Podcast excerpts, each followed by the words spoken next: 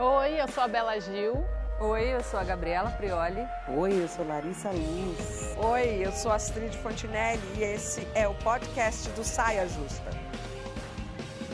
Salve, salve, meu Brasil! Saia Justa 2023 ao vivo com Bela Gil, Gabriela Prioli e Larissa Luz. Recuperadas da semana de estreia? Uhum. Hoje minha mão não tá tão gelada. Oi? Né? Larissa! A Larissa ficou brisando assim. Ai, sim. Recuperar? Sim. A pergunta que não quer calar: será que Xuxa foi na casa de swing? Mulher, tô doida pra ligar pra ela perguntar. Se, deu... Se foi, não me chamou. Vamos ligar escondido agora, assim? Tipo, tipo vamos Oi, lá, Chu. Ligar. E aí, Chu? Foi? Bom, bora trabalhar e levar a vida a sério. Quer dizer, swing é uma questão muito séria também, tá? Muitas águas rolando nessa história de que a mulher que envelhece não pode fazer certas coisas. Mulheres que envelhecem somos todas nós algum dia, isso, com sorte. Viralizou o vídeo com estudantes de uma faculdade de Bauru debochando da colega porque ela está com seus 40 anos. 40 anos. Eu já quero dar um salve especial para essa mulher, a universitária Patrícia Linhares, que fez 45 anos ontem e foi a vítima do preconceito. Portanto, Patrícia, Parabéns para você. Parabéns. Né? Nossos melhores votos é, por um ano de vida maravilhoso, esse seu primeiro ano do resto das suas vidas, da sua vida. Eu gosto dessa, né? Porque o saber, o estudo, você imagina que viagem a dela, né? Poder agora, aos 45, fazer uma faculdade que ela Sempre sonhou, sempre mas sonhou. Não, Muito provavelmente sempre sonhou. não poderia. Então, é né? não desistir dos seus sonhos.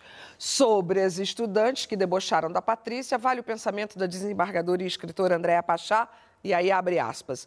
Não é caso de linchamento, mas de acolhimento. Precisamos ensinar a quem chega que a alternativa para não envelhecer é morrer jovem. E a gente quer vida. Acho que eu falei isso na semana passada, porque eu acho tão paradoxal. Né? Todo mundo quer chegar aos 100 anos, Mas não quer envelhecer. mas não quer envelhecer, Mas vai ter que como? passar por Sem isso. passar pela velhice, né? Passar Vai ter que passar por isso, fica a dica.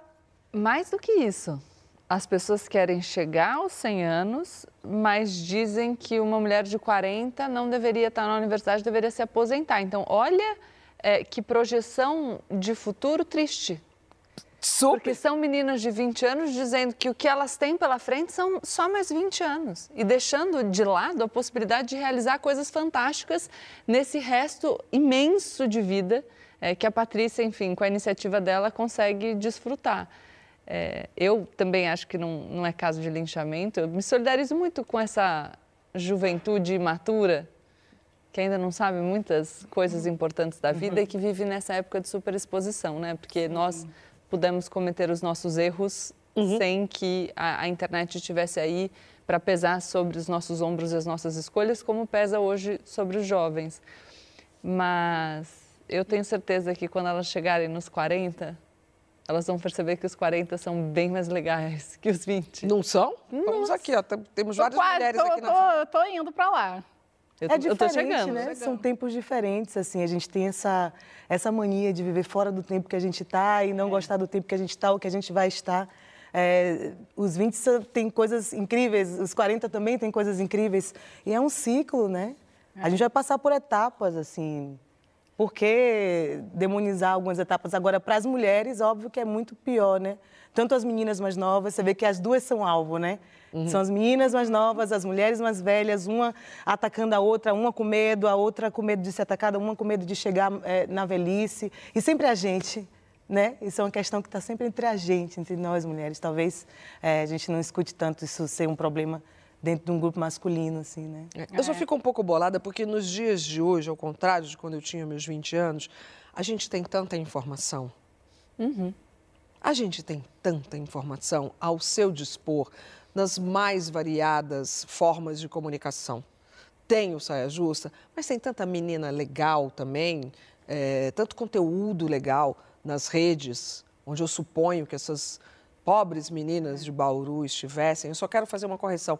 Falei o nome da Patrícia errado, é Patrícia Linares, mas graças à galera do Twitter já me deram uma corrigida.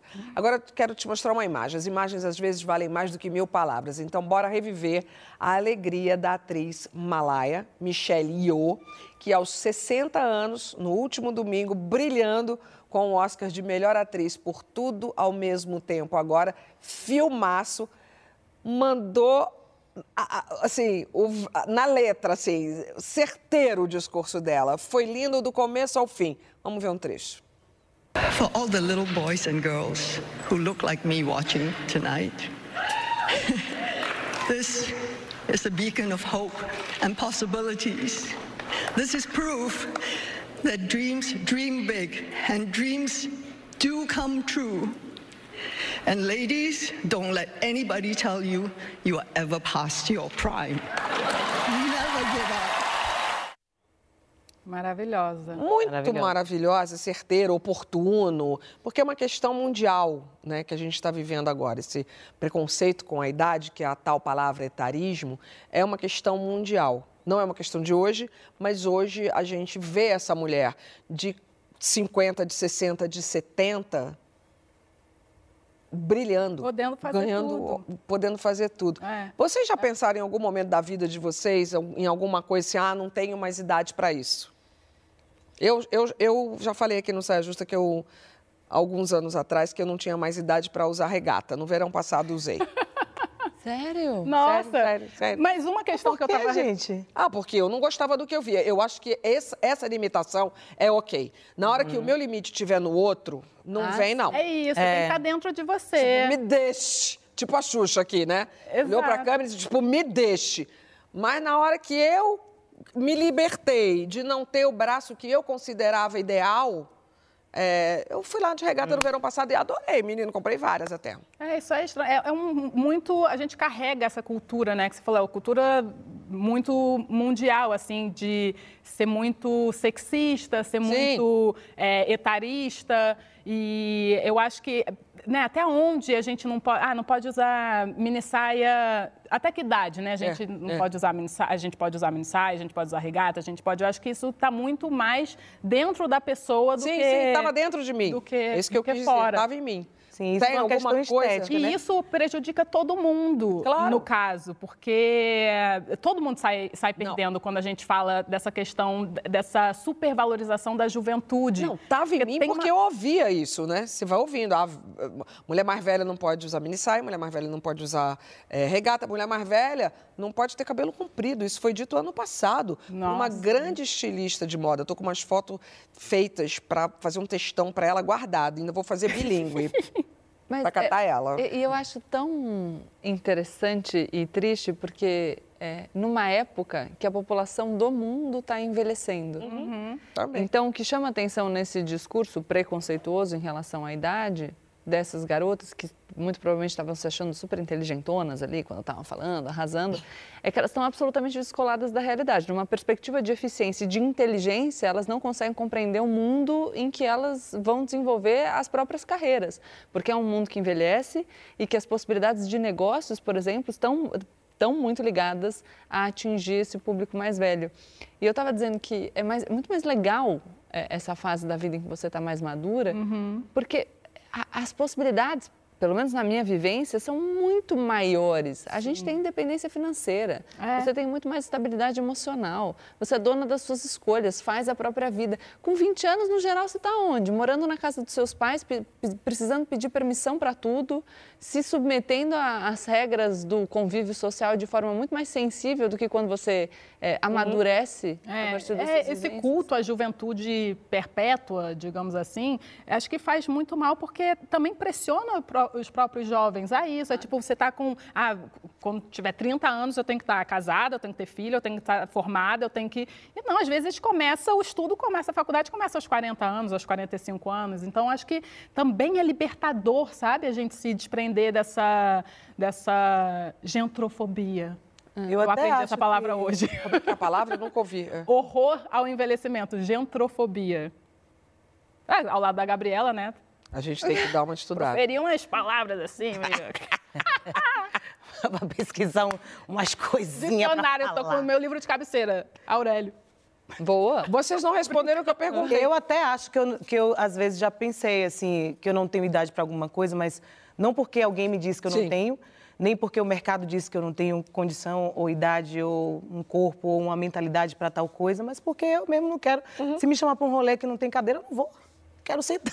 Isso é... Ah, mas é que peraí, né? Tem coisas assim que eu acho que não é. é- Eu acho que essa questão de quem está dizendo que não pode, né? Isso é muito importante. E às vezes você fala, não, sou eu que estou dizendo que não pode. Mas você está dizendo que não pode, que você realmente não pode, ou porque o mercado diz para você em me- mensagens Tá subliminares que você não pode, né? Então, às vezes, essa, tem essa, essa, essa avaliação sobre o que está determinando a sua decisão em relação à sua idade, né? Exato. E numa dessa, e esse acho que é o maior perigo, você perde oportunidades. Então, a sua pergunta, o que vocês acharam que vocês não podiam fazer? Eu, não sei se alguma vez na minha vida eu acreditei que eu fosse mudar de carreira da forma como eu fiz com 33 anos, que era a idade que eu tinha quando eu saí do direito e fui trabalhar na comunicação. E talvez se eu tivesse deixado o mundo me dizer que eu já estava velha para aquilo, eu não tivesse feito o movimento que hoje me faz tão feliz. Então, a preocupação que a gente precisa desenvolver, a clareza que a gente precisa ter em relação a se os limites são os nossos, para o nosso conforto, para aquilo que a gente deseja, ou se o mundo está fazendo a gente se encolher para caber num espaço que a sociedade espera que a gente ocupe, é fundamental, porque senão a gente vai destruir uma parte muito importante e muito extensa da nossa vida Exato. com 40 anos a vida acaba? O que, que é isso? O que, que a gente faz Sim. eh, a partir daí? Então, por isso é fundamental a gente eh, ampliar essa visão das nossas possibilidades para que a gente tenha a ousadia de se jogar em novas empreitadas e assumir os nossos sonhos e desejos e, enfim, e trilhar novos caminhos com qualquer idade. Eu não estou falando 40, não. Estou falando 40, 50, Com 60, qualquer 70, Estar, 80. em estar aberta às possibilidades, às experiências é muito incrível. Uma coisa que eu gostaria, não sei quem são as meninas que fizeram esse bullying né, com, com a Patrícia, mas, assim, se eu tivesse uma pessoa mais velha, mais experiente ao meu lado, podendo conversar, usufruir de toda a experiência, aquela... Nossa, gente, cola na, na Patrícia, entendeu? É, é uma mulher mais vivida, com mais experiências. Você pode realmente aprender muito. Então, é um desperdício também, certeza. sabe? O grande lance nessa história toda é que a sociedade, e uma parte da sociedade, essas meninas, elas precisam entender que a gente está vivendo hoje num tempo onde a mulher de 60 anos, aliás, eu tenho 61, eu estou em contagem regressiva para o meu aniversário, 62. Festinha, tá, bebês? 62, 1 de abril. A gente vive hoje num mundo onde é permitido, ao contrário do que as bobas. Eu sei que tem que ter acolhimento, mas eu posso chamar elas de boba, tá? As bobas de Bauru têm que entender que é permitido a mulher de 60 hoje viver nesse mundo, produzir nesse mundo. A gente está vivendo esse mundo, gente. Olha que legal que vocês têm pela frente. Eu Olha diria só. exatamente. É mais do que isso. Essas é boba que você falou? Falei bobas. Essas bobas de Bauru deveriam olhar para as mulheres mais velhas com, com reverência. Porque são mulheres como você, que vai fazer 61, que estão lá capinando mato para que elas com 40 e com 60 possam ousar fazer uma coisa diferente da vida delas. Então a gente até falei com ênfase porque é isso mesmo. A gente olha para quem está caminhando na frente e para quem enfrentou dificuldades muito mais importantes do que as que a gente vai vivenciar com essa reverência. A gente não faz Isso, troça, Essa a gente questão agradece. do acolhimento é muito importante, porque é, não se ensina pra gente isso que você acabou de falar, né? Que a gente tem que reverenciar É. as mais velhas, que a gente tem que olhar para elas e olhar com atenção ao que elas têm para dizer pra gente, porque elas saíram na frente lá, já viveram coisas que a gente não viveu. Isso é uma coisa que a gente não é ensinada.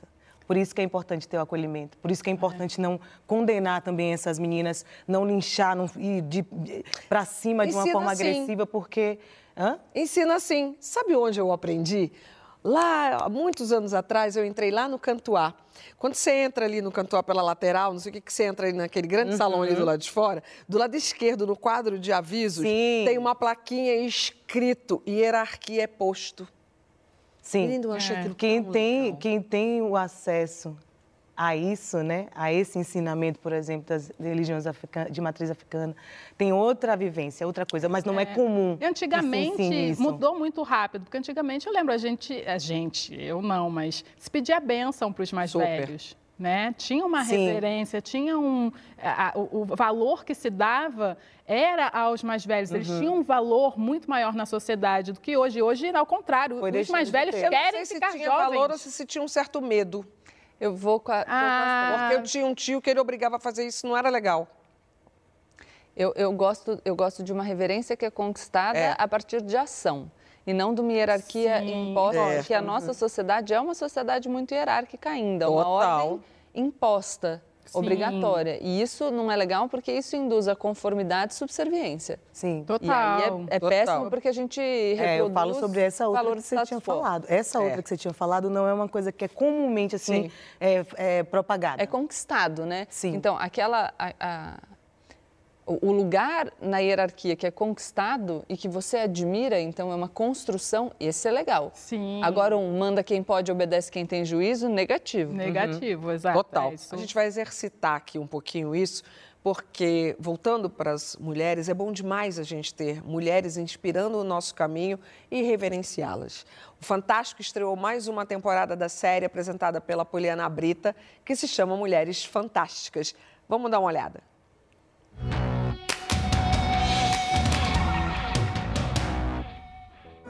Rosa Parks era uma menina negra dos Estados Unidos. Quando seus pais se separaram, ela e a mãe foram morar com seus avós, antigos escravizados, que sonhavam com a igualdade racial. Foi aos 42 anos que tudo mudou. Rosa voltava do trabalho, entrou no ônibus e se sentou na primeira fileira para negros. Sim, ainda separavam as pessoas por cor. O ônibus foi enchendo, enchendo, até que alguns passageiros ficaram de pé, brancos. O motorista parou, mudou a placa de pessoa de cor para o banco de trás e a mandou sair.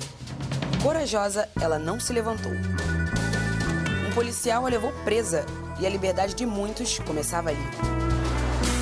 Outros negros boicotaram os ônibus e deu certo. Rosa virou um símbolo da luta racial. Proteste como uma garota.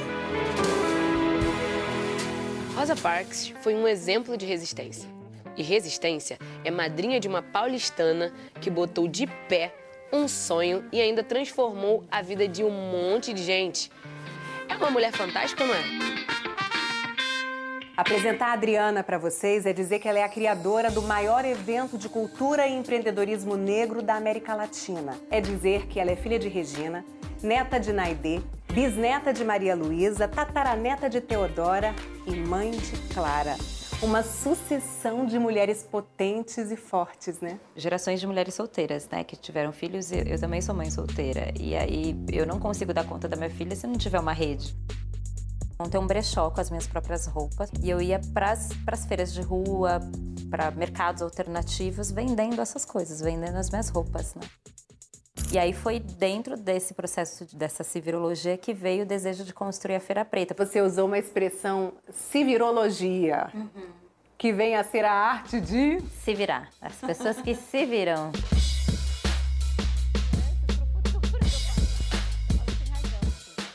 E foi aqui nessa praça, Benedito Calixto, em Pinheiro, São Paulo, que nasceu a primeira edição da Feira Preta. 2002, né, Adriana? 2002. Por que, você escolheu esse espaço? Hoje, quando a gente fala do olha, né, o mapa da desigualdade de São Paulo, a menor concentração de população negra na cidade de São Paulo é essa região Pinheiros. A feira, tipo assim, já estava montada, a infra já estava montada.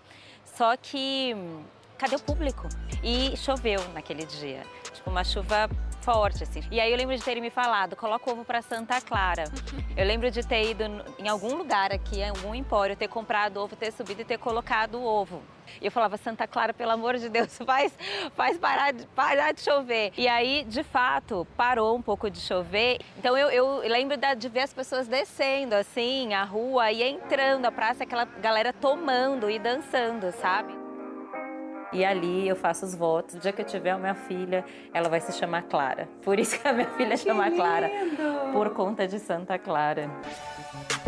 Quando a feira completou 15 anos, tinha ido para um, um outro espaço. A gente tinha uma expectativa de público de 20 mil pessoas, não foram nem 4 mil pessoas.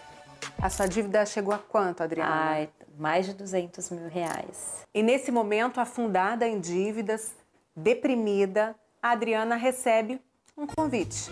Para jantar com o Barack Obama. Eu falei, mas como é que eu vou, gente? Eu não tenho dinheiro para pegar o metrô, vou para Nova York. Não, você vai, você vai, você vai. Consegui é, ter mais de 90 doações de pessoas que eu nunca vi, que contribuíram para que eu pudesse jantar nesse dia. Que o Barack Obama nem foi, tá, gente? É.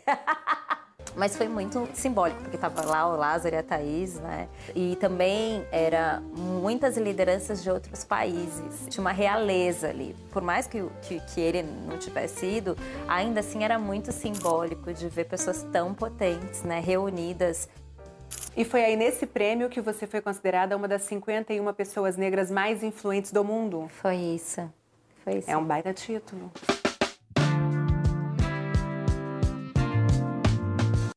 Muito maravilhosa, né, não? Muito. Não, e a parte, e aí assim, afundada em dívidas e na depressão, ela recebeu um convite. Pá, pisca Barack Obama. Muito bom, gente, observar tanto a Rosa Parks, como ela mudou o mundo, com 42 anos, e Adriana Barbosa, que segue tocando a sua Feira Preta aos 45. E, para mim, falar esses 42 e esses 45, tipo, não é nada. É tipo, elas estão. Né, a Rosa, que viveu até os 90 e pouco, se não me engano, é, realizadas. A Rosa, então, a Rosa é essa daqui, tá? A Rosa veio hoje. Eu tenho uma de tanto que eu sou agradecida a esse monumento, essa mulher que um dia falou não para a segregação racial. Então eu tenho para inspirar não só a mim, mas ela para inspirar o meu filho, é, sobretudo. Mas são tantas as mulheres, a listinha. Acho tão difícil essa pergunta. É, né? Né? São tantas mulheres que inspiram a gente, então eu tenho que dividir a responsa da resposta com vocês. Quem são as pioneiras que mudaram, que mexeram aí com a vida de vocês? Eu lembrei muito das com a história da Adriana e essa palavra que ela inventou maravilhosa, sevirologia. Sevirologia é ótima. Incrível. Me lembrou muito as escravas de ganho. É, porque foram, na verdade, as primeiras grandes empreendedoras do Brasil, uhum. né? mulheres escravizadas saíam para fazer o corre delas. Vou vender aqui comida de tabuleiro, vou fazer roupa, vou. E com isso conseguiram, muitas delas compraram né, a, a, a, a própria alforria, a liberdade, a sua liberdade e de outros também, né? Uhum. Filhos e, e, e companheiros, enfim. Então me lembrou muito essa arte do se virar né, vem, acho que desde então, tipo, de algum jeito eu preciso sair dessa situação e de um jeito esplêndido, assim, com muita é, garra e, e, e, força pessoal, né, é, essas mulheres conseguiram comprar a própria liberdade. E eu, eu, não sabia disso, mas foram as primeiras depositoras da, da Caixa Econômica começou, começou aí. Olha. Então, eu não sabia também. É. Eu lembrei de Maria Firmina, né? Que foi a primeira escritora romancista brasileira e escreveu sobre abolicionismo, né? Ela também fundou a escola, a primeira escola mista lá no Maranhão, foi a primeira a passar em concurso público para ser professora. Ruth de Souza ah, foi a primeira atriz a pisar no municipal, a primeira a ser indicada a um prêmio internacional de cinema. Dona Ivone Lara, que foi a primeira a compor um samba enredo e hoje a gente tem tantas compondo samba enredo. Chiquinha Gonzaga. Né? Eu acho que são muitas mulheres, mulheres pioneiras é, incríveis, né? com suas histórias apagadas, né? Histórias que são pouco contadas. E é tão importante a gente saber dessas histórias e se inspirar para que a gente viva num tempo onde não somos uma exceção, né? Então acho que elas abrem caminho para construir essa realidade, onde não e somos por que únicas. foram apagadas? Porque quem contava a história, quem escrevia os livros eram os homens. E elas foram muito importantes. Hoje se conta essa história. Acho que se a gente tem a independência do Brasil, você estudar hoje a independência do Brasil, você vai estudar grandes revoltas que aconteceram lá para cima e que tem nomes de mulheres como protagonistas dessas histórias, que foram abafadas. Eu uhum. sou apaixonada por descobrir essas histórias. Eu fiz uma série no YouTube chamada Mulheres Admiráveis, que eu falava, onde ela estava? Por que, que não me contaram essa história? Fui descobrindo, descobrindo, descobrindo, que... e é sem fim, graças a Deus. Faltou a sua. Não te contaram essas histórias, porque quando a gente conta essas histórias para as garotas, elas crescem com uma visão muito mais ampla sobre o que elas podem ser. Uhum. Claro. Então, é, é uma é estratégia, né, é para manter o poder sim. nas mãos em que tradicionalmente ele permaneceu. Uhum. Eu queria falar da primeira-ministra do Supremo, a Ellen Grace, a gente tem hoje duas ministras, a Carmen Lúcia e a Rosa Weber, e aproveitar para dizer que temos 11 ministros no Supremo Tribunal Federal, agora atualmente duas mulheres, e o presidente Lula vai ter a oportunidade de indicar ministros é. para duas vagas que abrirão durante o seu mandato. Uhum. Então, vou deixar aqui já a minha expectativa de que uma dessas vagas seja ocupada por uma mulher preta a nossa expectativa, uhum, né? É. Acho que a gente endossa totalmente isso. É fundamental, porque grandes questões que a gente discute hoje no país, que estão lá no STF, passam pela questão racial. E a gente uhum. precisa dessa mulher lá dentro. Mas, tipo assim, sem dúvida. Posso continuar a minha resposta? Porque eu falei uma coisa na abertura do programa que eu queria falar aqui, olhando para a Astrid e para vocês. Você é uma mulher que me inspira. É, e eu queria deixar consignado mesmo, porque quando eu vim para cá, eu e a Bela estamos chegando, muitas pessoas perguntam, muitos jornalistas, muita gente pergunta para a gente como é sentar no sofá, que expectativa a gente tem. E eu falei muito tempo da possibilidade de estar tá aqui com você, que tem uma carreira tão longeva na televisão, e aprender com você. E eu te olho o tempo todo e eu aprendo. Então, a gente estava falando sobre as pessoas que vão na frente abrindo os caminhos. Eu estou aqui para falar publicamente também que eu estou o tempo todo olhando você caminhando ali. Eu... Hierarquia conquistada. É. Eu fico emocionada porque é isso que me move. Eu adoro trabalhar com gente nova, gente mais nova. Eu adoro ensinar, eu adoro puxar a mão. E você é maravilhosa nisso. Você solta assim dicas é, é, porque, palavras pra, que Porque eu estou tão segura do, do, do, espaço e de tudo que é. fiz que não tem mais problema. Não, aliás, para mim nunca teve. Acho que por isso também é tão longeva a parada. Hebe Camargo fazia muito isso. Acho que eu me espelho muito nela. Ela sempre ligava. Ela já teria ligado é, para vocês na quinta-feira passada, falando das coisas que ela gostava, do universo que ela gostava de falar, tá? É, da sua roupa, do seu cabelo, do seu batom, do seu brinco, do, do, tênis, ela não ia gostar, Gabriela. Ela ia brincar com tênis. Desculpa, Mas ela, Eve. ela não era perfeita. Onde quer que você esteja, sou ela sua não é. fã. É. Mas, tipo, ela ia falar do, do, jeito que não pode cruzar a perna. Não pode? Ela ia falar dessas coisas. Ia falar, Gente, ia piscar sofá, muito, então... falando que não entende, mas acha lindo tudo que você fala, da, da sua doçura, da sua família. E, porque tinha um lugar conquistado. Então, podia. E aí chamava para o programa para divulgar o nosso e parará. Eu quero ser Hebe, continuar sendo Hebe quando crescer. Você é legal é usar a perna, porque eu não aguento. Você é a Hebe do nosso sofá. Ah.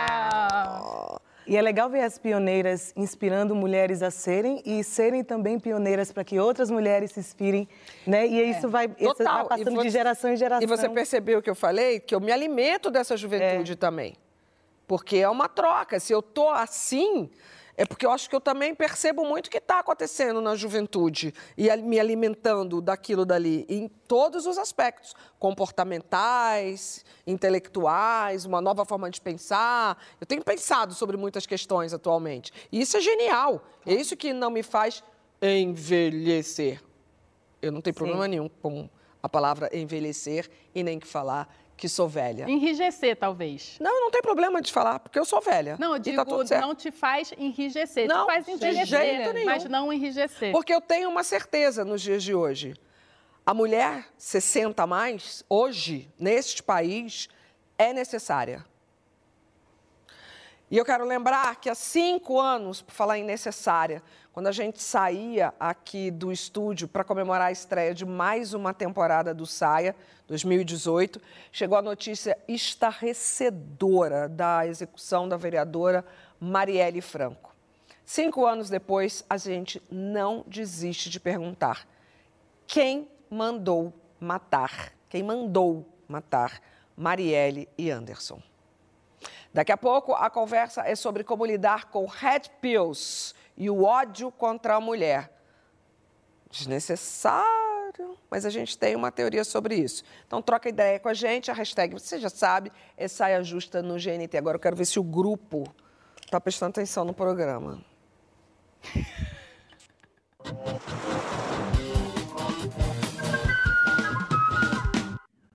Estamos de volta com o nosso Saia Justa e mais conversas que esquentaram na nossa semana. Desde que a influenciadora e humorista gata Lívia Lagato fez um vídeo ironizando o auto-intitulado coach que produz conteúdos misóginos e ele respondeu com ameaças gravíssimas, a gente está ouvindo muito sobre o termo red pill. O termo vem das pílulas oferecidas ao personagem do Ken Reeves em Matrix. Os Red Pills seriam homens que despertaram e se opõem a um suposto sistema que favoreceria as mulheres. Já os Blue Pills seriam os que vivem em ilusão e, portanto, são usados pelas mulheres. Bom, esse debate vai ser ótimo, mas a gente vai abrir com a própria Lívia Lagato, a ativista Lola Arunovich e a pesquisadora Michele Prado. Eu resolvi fazer um curso para ensinar como as mulheres de valor devem fazer para agarrar seus alecrinos dourados. Golden Alpha Elephants. Eu criei o MG Town, Men Going Their Own Way. Pertain, homens indo pelo seu próprio caminho. Rumo à casa da mamãe. Movimento onde basicamente mulheres são os inimigos. Não todas, Somente aquelas com problemas emocionais. Hashtag prefiram as de plástico, hein, meu? Eu sempre fiz uso do humor para satirizar e também para rir um pouco do que está acontecendo. É o famoso rir para não chorar e na verdade a gente está chorando. Então sempre foi uma ferramenta de, de grito. Sempre, o meu grito foi esse. Grupos masculinistas são uma piada. A gente ri, mas eles têm potencial para danificar muito a vida de uma mulher ou de uma menina. Com meus vídeos, eu estou denunciando eu não estou oprimindo o opressor. Os grupos e movimentos masculinistas, eles não são exatamente uma novidade, né? Não é um fenômeno recente. Lá no início ainda não havia uma rejeição tão brutal aos avanços dos direitos civis das mulheres. Essa rejeição foi se acumulando ao longo do tempo. E com o advento da internet, eles conseguem se estabelecer de forma muito muito mais ampla e, e fortalecida dentro do debate público, né? Vocês são a escória da sociedade, suas lixo, red pill, porra é, essas pessoas covardemente começam a botar medo na gente. Temos a lei do nosso lado em caso de crime de ameaça. Agora, a misoginia, ela ainda não é considerada crime. A maneira mais adequada de reagir a ataques de homens desses grupos é não responder. Se você responde, você está dando combustível para eles. Mas vale a pena registrar tudo, salvar todos os prints, links e áudios com ameaça que ele te mandar para depois você poder denunciá-los à polícia. É essa resistência que a gente tá, que as mulheres estão tendo de sim somos oprimidas há, há muitos anos. Estamos rindo disso, mas a gente quer mudar isso aqui. Nós estamos falando de um funil de radicalização. Então a gente tem que pensar nessa em como quais as consequências dessas comunidades que disseminam esses conceitos, essas visões de mundo extrema essas visões de mundo que são visões excludentes, desumanizantes, que buscam para uma ordem social hierarquizada, até que ponto ele vai afetar, inclusive, o cotidiano? Às vezes, uma escola pode virar alvo né, de um desses rapazes que estão se radicalizando online. Não dá para um homem querer silenciar toda e qualquer mulher e ameaçar de bala toda e qualquer mulher que não concorde com ele. Né? Parece básico, parece básico, mas a gente só está pedindo direito à vida. Talvez um dia, quando a misoginia parar de ser recompensada e seja efetivamente combatida, aí sim ela diminua. Primeiro, eu quero agradecer demais essas três mulheres por estarem com a gente, conversando com a gente. As três são vítimas de ameaças gravíssimas e severas e que também têm os seus danos psicológicos. É, então, primeiro, muito obrigada por vocês estarem junto com a gente. Esses grupos masculinistas, eles começaram a se espalhar nos esgotos da internet e, e, é por isso que tava, a gente estava vendo aqueles cards ali que passaram, eu nunca tinha visto aquilo. Uhum. Eu acho aquilo de uma agressão, de uma violência, mas eles estão ganhando espaço com curso, curso para ser babaca, livro, palestra, com investimentos milionários. Uhum. Como é que isso afeta a, a vida de cada uma aqui de vocês? Olha, é, eu surgi na comunicação falando sobre temas complexos, eu diria, numa sociedade polarizada.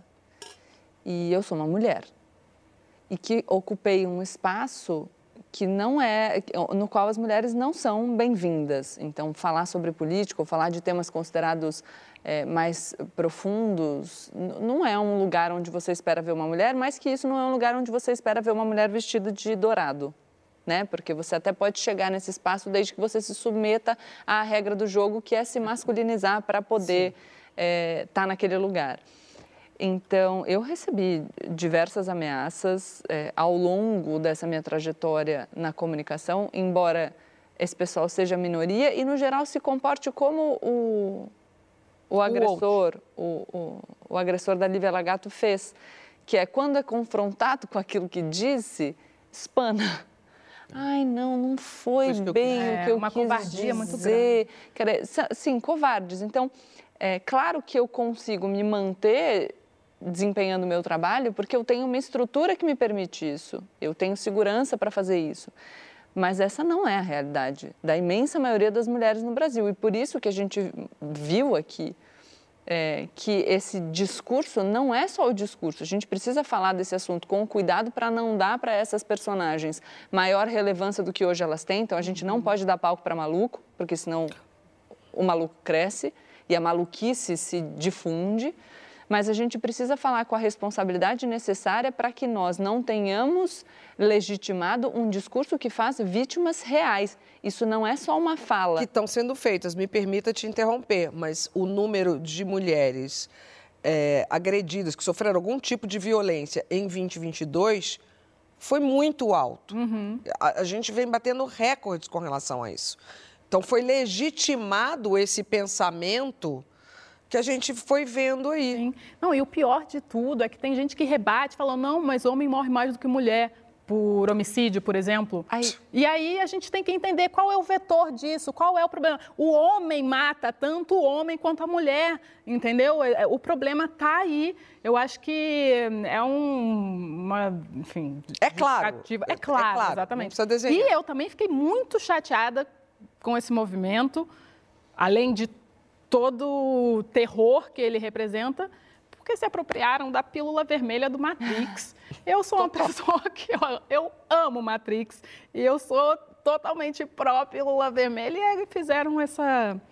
Sobre isso que a, a Bela falou, ai, os homens são as maiores vítimas de violência, aí eu gostaria de fazer um chamado de que a gente precisa estudar um pouco estatística né? Porque existem números absolutos é. e números relativos. Então, para entender a realidade Sim. da violência no país, quando você fala de violência de gênero, você está falando, obviamente, de uma violência que atinge mais as mulheres. Né? E a gente pode até um dia, se a gente quiser, fazer um programa aqui falando sobre estatística, noções básicas de estatística. Mas esse argumento é um argumento que não tem nenhum alicerce é, em, em, na ciência, entendeu? É um argumento que desconsidera a realidade da estatística. Então, não é um argumento. Exato, é só é recurso é retórico para tentar inviabilizar uma discussão produtiva. E eu fiquei também, assim, porque eu fico tentando imaginar já há um tempo, da onde vem a misoginia e, e é, por que esse ódio e tal. E aí, assistindo um vídeo, uns anos atrás, do Contar do Caligares, é, falando sobre isso, é, ele, ele fala de um jeito que para mim fez total sentido, que é hum, para o homem a, o controle e o domínio são muito importantes. Então, uhum. quando vem nessa onda feminista e tal, coloca isso em xeque. E aí a mulher, ela realmente, para eles, representa essa é a tentação personificada, né? A mulher vai me desgovernar, vai me tirar do controle, pode me dominar. E aí essa essa violência, esse ódio, porque é inimaginável né, o homem nessa cultura que foi construída né, patriarcal, muito cristã também, no sentido de que a dignidade do homem está no autocontrole. Sabe? Se eu consigo me controlar, se eu consigo me governar, eu estou no comando de tudo. E aí vem a mulher representando essa tentação, essa possibilidade, essa ameaça ao, ao controle. Aí é é nem ameaça ao controle deles, assim, ameaça a, a tudo, né, que pode é, simbolizar a supremacia hegemônica é masculina, assim. É muito cruel pensar que a gente tem que esperar ser ameaçada para poder ter alguma medida que nos protege, né? E eu fico pensando que esses homens, eles não são nem malucos, eles são, eles são, eles estão em plena sem consciência, mas eles provavelmente são frustrados, Certamente. eles são frágeis, eles não lidam com a nossa, a, a nossa magnitude, nosso poder, a nossa capacidade de ser, inclusive, melhores do que eles. Certamente. E, mas mesmo assim, isso não é uma justificativa, porque a gente vê através disso que é um movimento supremacista branco. Uhum. Porque os homens negros, eles sofrem perseguição no shopping, nos lugares, eles sofrem ameaças, eles sofrem é, é, injúria, eles são o tempo inteiro é, coagidos, né? E são suspeitos o tempo inteiro, né? E tem que aguentar suas dores, suas dores históricas, suas questões psicológicas, emocionais, é, calados e organizados para poder se manterem vivos. Aí vem um movimento de homens inconformados e saem proferindo ódio de todo jeito contra as mulheres, sem nenhuma medida, sem nenhuma punição, sabe? Eles fazem isso, eles planejam vinganças e etc, e falam que vai fazer acontecer, porque eles acreditam que eles podem, assim. É. Então, isso é uma, uma, uma coisa que tem uma, um recorte racial bem claro, assim, na, na- no cerne da criação. Inclusive, extremismo, é, é, ataque a, a grupos que são lidos como minoria. Isso parece uma coisa bem comum, assim, né? Parece que é o mesmo grupo do Zap, só mudou o título. Não, é quando a gente mergulha no estudo dessa questão, e a Michelle, né, ela vem um livro aí dela bastante interessante, vai ser lançado acho que mês que vem. Quando a gente mergulha nessa questão, a gente vê um mundo para nós inimaginável, mas que está pondo os seus olhinhos para fora exatamente porque tem na sociedade um monte de homens que no fundo, no fundo, estão muito fragilizados, ansiosos ao extremo. Não estou falando com peninha não, tá? É, e que não estão preparados, não foram preparados, não estão preparados. Acho que vão levar mais uns 30 anos para entender a sociedade, a transformação da sociedade e o lugar que as mulheres hoje ocupam. Então, na verdade, tipo assim, eu tenho até pena. Agora, uma coisa que eu De acho... verdade, eu nesse, não no sentido que você pensou, Gabi, é que assim, é pena porque assim, cara, esse homem aí, esse hétero branco que tá se achando, que faz esse tipo de card, é, tá tão fora de moda, gente. É, eu não tenho pena não, mas eu acho que tem sim questões, óbvio, é, todo mundo tem, e eles podem ter realmente questões ali. E uma coisa que eu acho é que essa pauta é uma pauta para os homens. É. Assim, Sim. é claro que a gente tem que saber como a gente se proteger, isso tudo que Gabi estava falando, mas é, vamos, galera, homens, né? Homens desconstruídos, homens que pensam diferente desses homens. Vamos lá, se exponham, se manifestem. Vocês não têm irmãs, não têm mães, não têm filhas. Então, essa, essa pauta é uma pauta que é de vocês também. Viu aquele card? Você já tem, já, já tem uma mãe. Para que outra mulher? Mas é, Bom, mas Gabi, eu queria que você explicasse a parada da lei, porque tem lei, né? Hoje em dia a gente eh, existe uma proposta de lei que criminaliza a misoginia, que é o ódio contra a mulher, que é uma conversa bastante quente. É uma conversa bastante quente, super atual. Eu ia puxar o gancho, inclusive, da fala da Lari. Não é que nós não tenhamos o que fazer. A gente hoje tem o que fazer, mas a gente precisa adequar aquela conduta, a pa- o que aconteceu, a um dos tipos penais já previstos na legislação. Existem propostas, tanto na Câmara quanto no Senado, de criminalizar a misoginia. E isso decorrente de uma compreensão de que a gente tem as medidas da Lei Maria da Penha, que protegem as mulheres no ambiente familiar, a gente tem a qualificação do homicídio, no caso de feminicídio, ou seja, quando a violência é marcada pelo viés de gênero, e agora a gente teria então a criminalização da conduta mais consubstanciada na injúria é, misógina. Então, nesse ódio contra as mulheres, é, verbalizado, é, perpetrado como injúria. E esse tipo penal seria inserido na lei que tipifica o racismo e que também é a lei que criminaliza as condutas homofóbicas e transfóbicas, não por uma decisão do legislativo, mas porque houve aquela decisão do Supremo Tribunal Federal que equiparou a homotransfobia ao crime de racismo. Então, o, o Congresso Nacional se absteve da discussão e o Supremo teve que fazer esse trabalho. É, eu fiz aquela careta quando você falou de pena, não porque é, eu não tenho a sensibilidade de compreender a vivência desses homens. Então, já que a gente falou em números absolutos e relativos, vale a pena a gente pensar nesse movimento não só de existência, mas de adesão pública a esse comportamento machista e misógino como uma reação a essa queda do, do lugar relativo do homem na sociedade. O homem foi perdendo espaço. Sim. E foi perdendo espaço ao mesmo tempo que os nossos vínculos se tornam cada vez mais frágeis e fluidos. Então, a nossa sociedade cada vez mais tecnológica, as plantas das fábricas mudam para outros países, os vínculos empregatícios é, estão se dissolvendo com maior facilidade. A mesma coisa acontece com os vínculos familiares. A gente tem um mundo cada vez mais globalizado, então tem gente de todo lugar vindo. E as pessoas que estão acostumadas com uma segurança proporcionada por esse mundo antigo se sentem fragilizadas. Isso, e falando de Brasil nos últimos anos, num cenário de crise econômica, se torna um caldeirão prestes a explodir, porque o homem vê ameaçado o seu lugar tradicional, que é o de provedor. E aí, os homens que aderem a esse movimento de misoginia são homens frágeis, são homens fracos, são homens que estão com medo, porque se você está tranquilo em relação ao seu lugar, você não tem medo da mulher que está ascendendo, que tem mais voz, que tem mais espaço. Claro. Então, isso é uma reação à fragilização. Mas eu não tenho pena no sentido de que, do mesmo jeito que a gente estava falando sobre outros temas, hoje em dia tem informação. E nada justifica entoar um discurso que alimenta a violência real cometida contra as mulheres. Uhum. Você muito uhum. bem disse, as mulheres são vítimas de violência e são as maiores vítimas de violência de gênero no nosso Sim. país, para que não, de novo, para que nós não caiamos na cilada não venham dos números absolutos. É. Exato. Então, a gente precisa pensar sobre isso. É uma iniciativa interessante essa proposta de lei, tanto no Senado quanto na Câmara, principalmente para que nós consigamos debater o assunto. Então, eu imagino Sim. que num, num tema complexo, e eu vou falar aqui como advogada criminalista, eu tenho um receio de, dessa compreensão que muitas vezes acontece de que a criminalização é a solução para tudo, é a bala de prata. E não, não. é.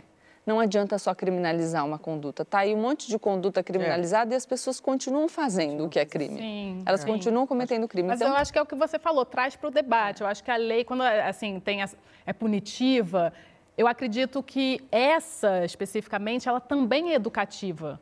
Porque vai começar, ó, não fala isso, talvez seja uma régua entre a liberdade de expressão e crime. Ó, não fala isso que é crime.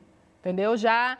Mas quando você. Faz, fa, abre o debate. Tenho minhas dúvidas se funciona. Olha aí o nosso último período eleitoral, entendeu? O povo é, não se submete. Acho é. que precisa ser mais amplo. E é, mas você traz para o debate, eu é, acho. Que nós temos o que fazer hoje, digo, né? A gente tem projeto, mas no hoje, como que você vê, o que você vê como um caminho que é como? é da nossa parte? Que você falou assim, você falou, é, é nós temos que fazer. Então, é, é, por exemplo, a Lívia, a Lívia foi ameaçada, então você é, tem um crime de ameaça. Disso, sabe? Como assim, antes? É, porque eu, o que eu falei no começo é, é muito cruel a gente pensar que a gente tem que esperar ser ameaçada. Sim. Medidas ah, protetivas. Para poder é, ter alguma coisa é para assim, fazer. A lei Aí era isso só que, não que eu estava te perguntando. Se antes disso tem alguma coisa a se fazer? Depende do antes. Então, assim, você só consegue criminalizar uma conduta que interfere no seu espaço de liberdade. É, e aí eu preciso de um caso prático para te dizer o que daria para fazer antes, uhum. entendeu? O que dá para fazer antes na perspectiva de educação e de compreensão do problema é a gente estudar, entender, se debruçar sobre o assunto Sim. antes disso se tornar algo mais grave. Então a gente percebe que esse discurso tem sido entoado publicamente, a gente está percebendo que existe o fórum na internet, então vamos estudar isso, vamos montar um grupo, vamos entender o que está acontecendo, como é que a gente chega nessas pessoas, como eu alcanço esses ouvidos, como é que eu conscientizo as novas gerações. E isso dá para fazer antes. Agora, para te dizer se existe uma medida legal para ser adotada, eu preciso de um caso prático para saber o que foi feito. Então, a lei sempre é, é, bom, porque a lei vai punir. Então, o cara vai deixar de ficar ameaçando as pessoas em, em, em directs dos, do, uhum, do Instagram, uhum. a, a baciada, né? Que foi é, o caso do quote. Mas o bom da lei é que a lei venha com campanhas do governo, é isso, com educativa. um pacotão, Sim. assim, que faça Eles não poderiam só um fazer programa terapia, de debates né? femininos. É, voltamos para a terapia. Vocês sabem que eu tenho uma teoria que eu acho que deveria ter terapia na cesta básica do governo. Com certeza, saúde É, tá, mental, tá frágil, tá A com problema, tá com questão, tá com questão psicológica. Por que não faz terapia? Tem dinheiro pra fazer. Né? Não É, no sabe, caso, não? parecia que tem, porque tava bebendo um negócio lá na, na, na, é, no bar. Gabi. Se eu Fala te, bebê. te chamar pra tomar uma breja, você vem? Pô, mina tá me chamando pra tomar uma breja, Bela. Tô bebendo água. Tá querendo me submeter? Que história é essa, Bela Gil? Vai tomar breja. Ai, gente, sincer- olha, sinceramente, a pessoa devia agradecer que na paródia da Lívia, pelo menos ela tá mais bonita. É que ele ficou puto porque ele tava careca. Aí Mas tá mexeu melhor lá do que é na vida ponto real. fraco masculino que é a porra do cabelo. Bom, daqui a pouquinho tem muitas trends aqui no sofá. E também arrependimentos. Você tem algum? Conta com a hashtag Saia Justa no GNT. Vai rolar a breja, né? Ô, produção! Eu não vou tomar uma breja, hein? Breja, hein? Não pedimos nada. Me ocorreu uma frase que ela feliz é aquela mulher que pode beber aquela cervejinha gelada com gosto, né? Na boa companhia das amigas. Eu vou brindar porque eu tô amamentando. Tchim, tchim. Vem cá. Hum. Estamos inaugurando hoje uma série, uh, conseguimos, chamada Dica Amiga. Conseguimos o que a gente está tentando fazer.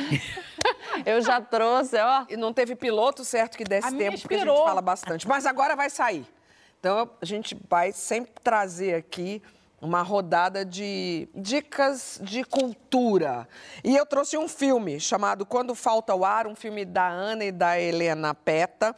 Ele foi um filme realizado entre outubro, outubro de 2020 e janeiro de 2021, quando a gente não tinha vacina, quando a gente estava no perrengue é, absoluto é, criminoso que era não ter as vacinas e que personagens aí é, do SUS nos salvaram, salvaram muitas vidas fazendo possível e impossível.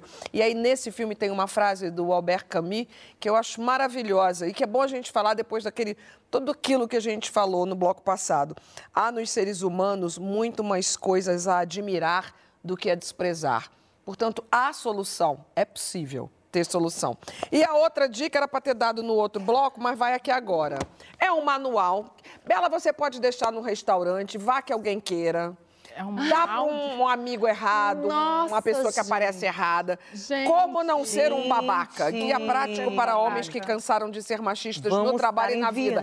E posso falar o melhor? Está disponível na Amazon gratuitamente e você pode enviar para uma pessoa de graça, anonimamente. Entendeu? Muito bom. Entendeu? A gente podia mandar tudo para um, Que maravilhoso. um, para aquele homem lá. Ia ser maravilhoso, já pensou? Isso é muito boa. Incrível. Ela é mais macho que muito homem. Onde está a babaquice? Posso dar minha resposta? Pode, Eu não quero ser mais macho, amor. Quero ser mulher mesmo, entendeu? Não, eu esqueci de falar uma coisa muito importante. Eu estou dando esse livro porque eu escrevi o prefácio. Ah, Que a honra de escrever esse prefácio. Sua dica agora, Lari Luz. Minha dica é um livro infantil, A Bailarina que Pintava Suas Sapatilhas, de Ingrid Silva, uma bailarina carioca, que conta a história dela. Cadê? Ai. Que conta a história dela, é, que pintava as sapatilhas dela para ficar da cor dela, uma bailarina negra. Então, para as crianças, para vocês que têm suas crianças, a gente estava falando sobre representatividade, acho que é sobre isso esse livrinho aqui. E ela hoje é a primeira bailarina do Dance Theatre of Harlem. Yes. E ela é minha amiga. Aham. Chique, sou fã.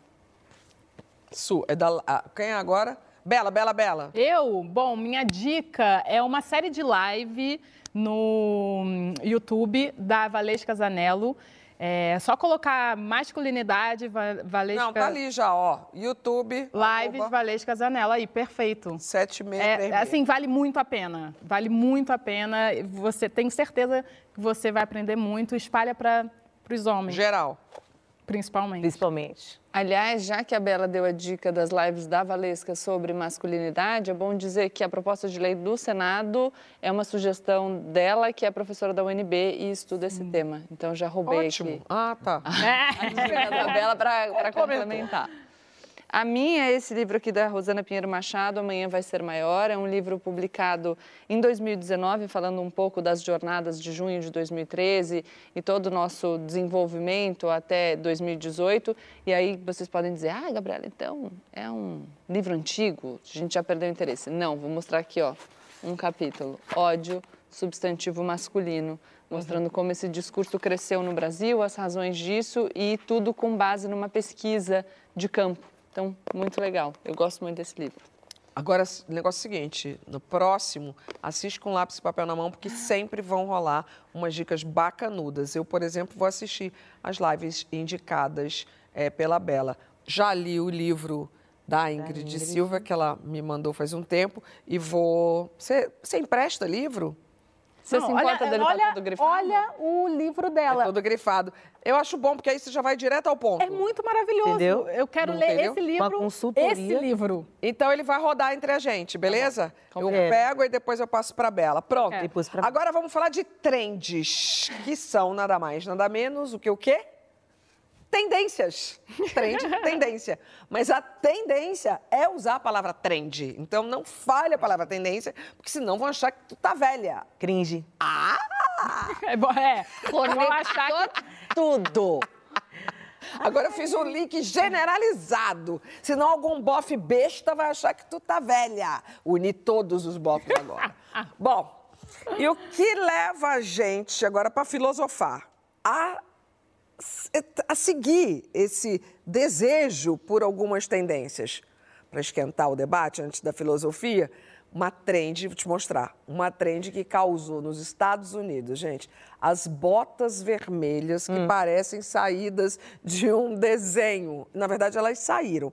Elas foram inspiradas no mangá Astro Boy, fofíssimo. Mas a bota. A minha pergunta é por que, minha gente? Por que, Gabriel? Por que não comprou o número certo, é, a palavra foi forte, hein, o diretor em exercício? É impossível de tirar? Não vai pro hospital tirar vai, a Que isso, gente, mas que onda da zorra, viu? eu eu, eu, eu penso que tem alguém aqui que ia gostar. Eu conheço duas pessoas, eu acho que o problema é a letra G. né? E esse nome de, de anjo, né? Usaria. Gabriel, Gabriela. Você usaria? Você gostou? Você usaria isso, Gabriela? Usaria? Por que Olha, não? chama de Gabriela agora. Usaria, lógico e ainda corre o risco de eu comprar o número errado se não tivesse na loja o número certo, porque é isso. Se Quanto tiver... você calça? Depende. Se tiver é. na promoção, eu calço do 36 Meu a 40. Não, gente, mas como assim? Mas qual é o número real? Entrei na loja. 90% de desconto, traz o que tiver. Então você é. Vai na tendência. Vai, se joga no tema. Filosofa aí. Eu vou. Ou assume aí. Eu vou. Vai. Eu vou contar para vocês, eu tenho uma bota, essa história da liquidação é real. fui numa liquidação, tinha uma bota, gente, belíssima, que eu queria comprar já faz muito tempo, 90%. Você precisava. De... Dois números menores. Eu tenho a bota, posso vir, inclusive vou vir num programa aqui com ela. Não, Dois mas a bota fechada, botinha fechada? Fechada. E entra como, minha linda? Dois, Dois números meia menores. fina. Esse Oi? é o segredo, meia, meia fina. fina. Mas meia fina vai diminuir o pé, mulher? Não, não mas escorrega e entra. A minha pergunta é outra, Lari. Como é que a pessoa vai raciocinar, elaborar, né? Como é que é o ponto? Esse é o ponto. Esse, é, ponto o é. Ponto é. No ponto. Com o pé apertado desse assim, jeito, ó, gente. Por quê? O raciocínio não, não, não, fica até melhor. Que você tá com dor, você fica atenta. Mulher, não fala alerta. isso, não. Não fala de masculinidade, então você fala no ódio. Não, eu sabia que ela ia gostar dessa bota, gente. É bota, mas assim, eu amo o Mário Bros. Eu acho, a bota é do Mário, né? Não, querida, é Mário Boy. Boy. É fantástico mundo gente, de Bob. Tem, tem, tem, a do Mário Bros também já. Oh, oh, mas... Ah, não, é que lembra o caninho do Mário, que ele entrava, é verdade. Mas, enfim, ah, o cano do Mário é igual! Não é igual o cano do Mário? É igual! Gente, é igual. Pior que é! É igual o cano do Mário. Aí, assim... Ah, esse joguinho você jogou, vai. Mário Bros. Já foi tendência. Já foi tendência. Olha, você nunca comprou uma tendência, não? É eu claro sou... que eu compro.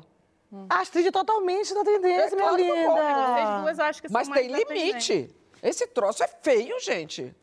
Ah, e aí a gente sabe, né, que aí tem o marketing dos é, dias Olha, atuais. o marketing, eles são tão bons em marketing que a gente está aqui falando da bota. Total. Não, e isso... a gente não ganhou um real para falar e dessa bota. E eles não gastaram um real fazendo um anúncio em revista, fazendo um filme publicitário milionário. Nada, O nada, marketing nada. atual é esse. jogar ali para um, um- pé de dois ou três ou quatro.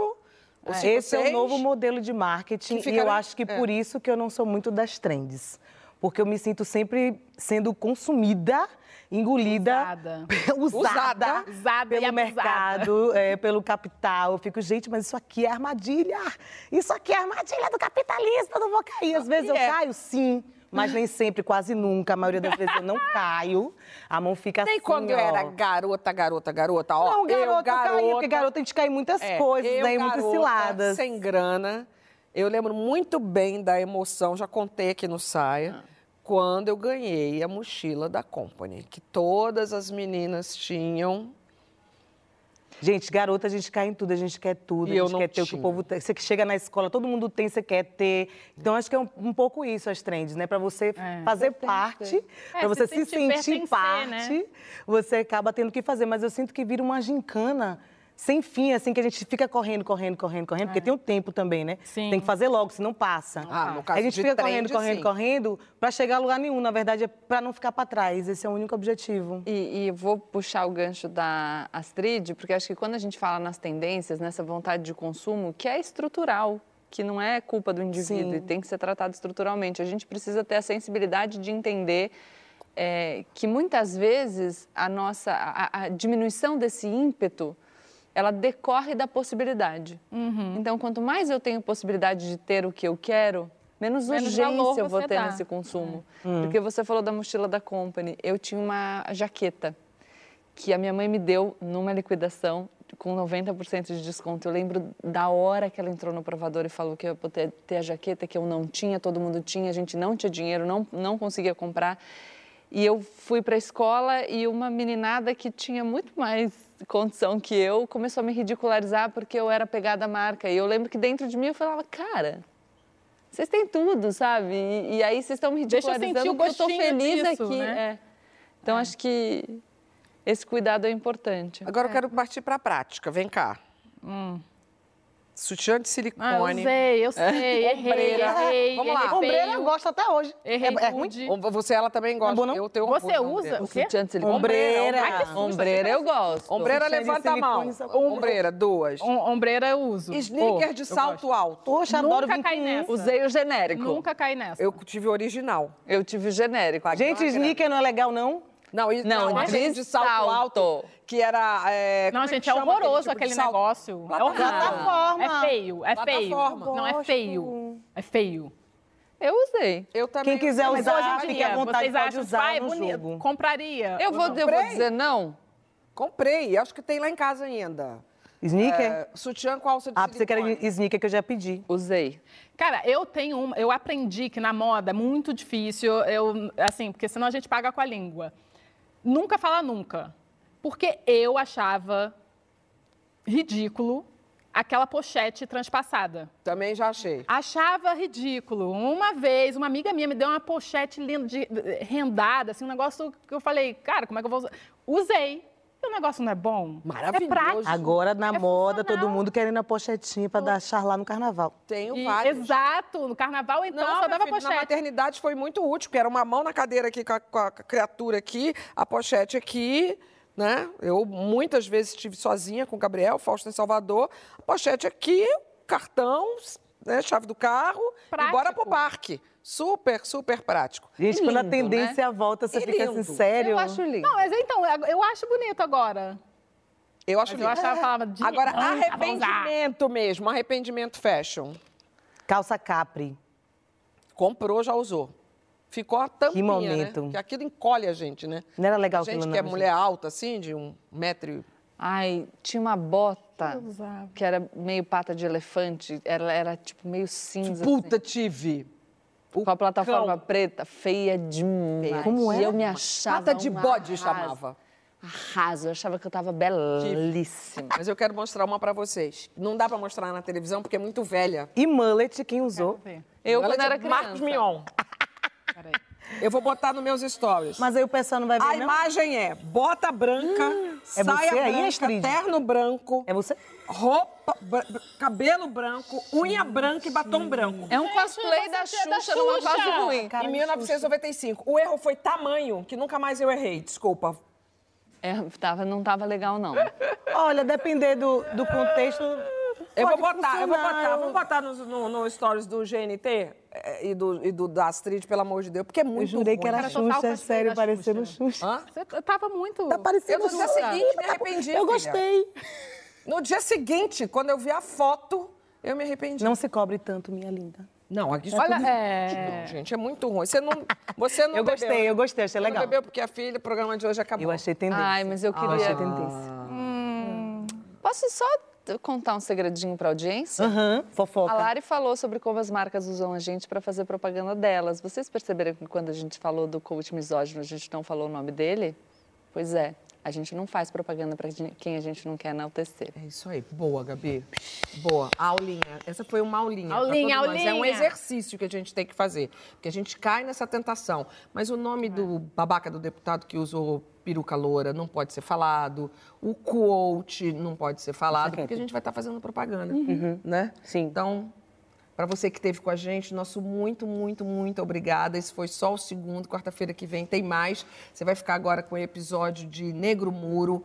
E a homenageada é a eterna, gigante Lélia Gonzalez, intelectual, autora, política, professora, filósofa e antropóloga.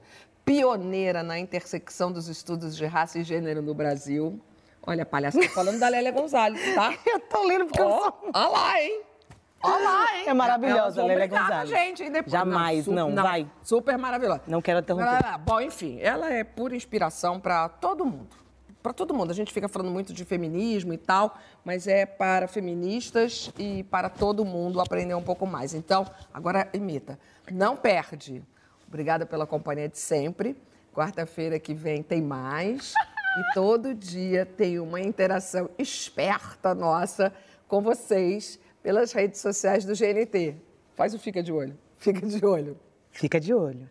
Aí como a gente está produtiva também, né? oi. Gente, pelo amor de Deus. Agora a gente não falou de outra coisa. Acabou De o programa de hoje, mas a gente não falou só de uma coisa. Ficou faltando o quê? O tênis de salto ou chinelo de plataforma? Chinelo de plataforma agora tá eu amo bombando. tênis Como salto, assim? Eu não sei qual foi da implicância com o tênis. Não é chinelo de plataforma, é tudo. Não. O quê?